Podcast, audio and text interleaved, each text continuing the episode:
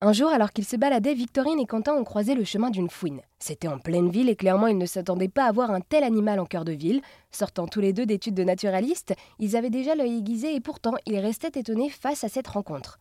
À ce moment, ils se sont dit que si eux étaient émerveillés par cette rencontre, alors les gens autour le seraient aussi. Ils ont ainsi imaginé l'association des espèces par million, une association naturaliste qui étudie les animaux et les plantes sauvages en ville, principalement à Lyon.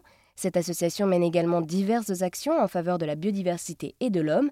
À Lyon, donc, j'ai rencontré deux bénévoles de l'association, Nathan et Louise. Et Louise revient sur les missions de l'association des espèces par million. La première, du coup, c'est la sensibilisation euh, des habitantes, parce que souvent, euh, ils sont un peu exclus euh, des processus de décision et ils connaissent pas ce qui se passe autour d'eux, alors que la plupart ont un jardin ou un balcon qu'ils peuvent utiliser.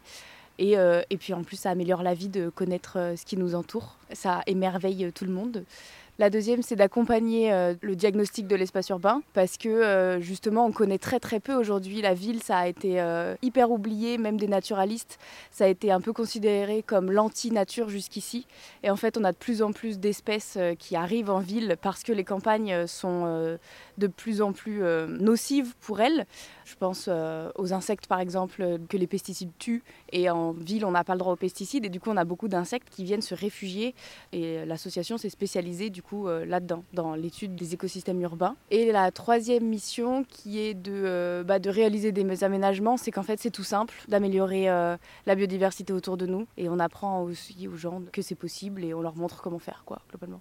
Et donc, oui, pour revenir sur ces diagnostics écologiques de l'espace urbain, donc vous expliquez ce qu'est l'environnement urbain grâce à des experts. Comment est-ce que vous avez fait pour acquérir toute cette expertise et ces compétences?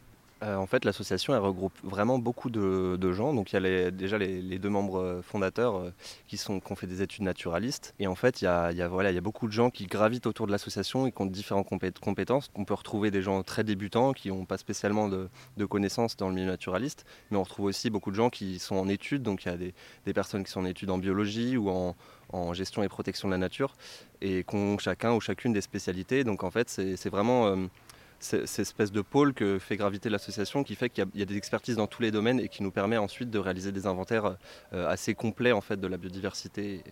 Et alors donc du coup avec des espèces euh, par million, vous mettez en place des diagnostics écologiques de l'espace urbain, vous mettez en avant le potentiel de cet espace urbain et également euh, vous avez toute une mission de sensibilisation auprès du grand public. Mais alors comment est-ce que vous faites pour être présent partout?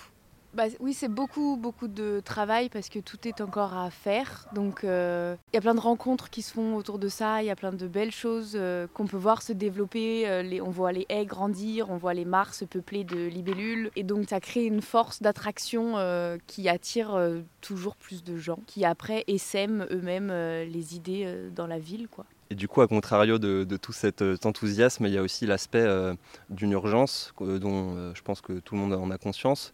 Cette urgence, on la retrouve aussi en ville, en fait, à travers une urbanisation qui se fait toujours plus grandissante, notamment à, Lyon, dans laquelle c'est une ville dans laquelle il y a une pression foncière énorme.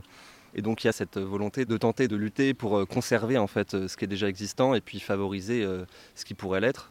Donc, donc voilà, il y a aussi cet aspect-là, je pense, qui est important que tout le monde a en tête. Eh bien, merci beaucoup à Louise et Nathan de nous avoir présenté l'association des espèces par millions. Cette association veut sensibiliser et transmettre pour essayer d'impliquer au mieux les citoyens et citoyennes afin de favoriser une biodiversité qui apporte beaucoup en ville. Et si vous voulez en savoir plus sur cette association, rendez-vous sur l'antenne d'Airzen Radio durant toute cette semaine.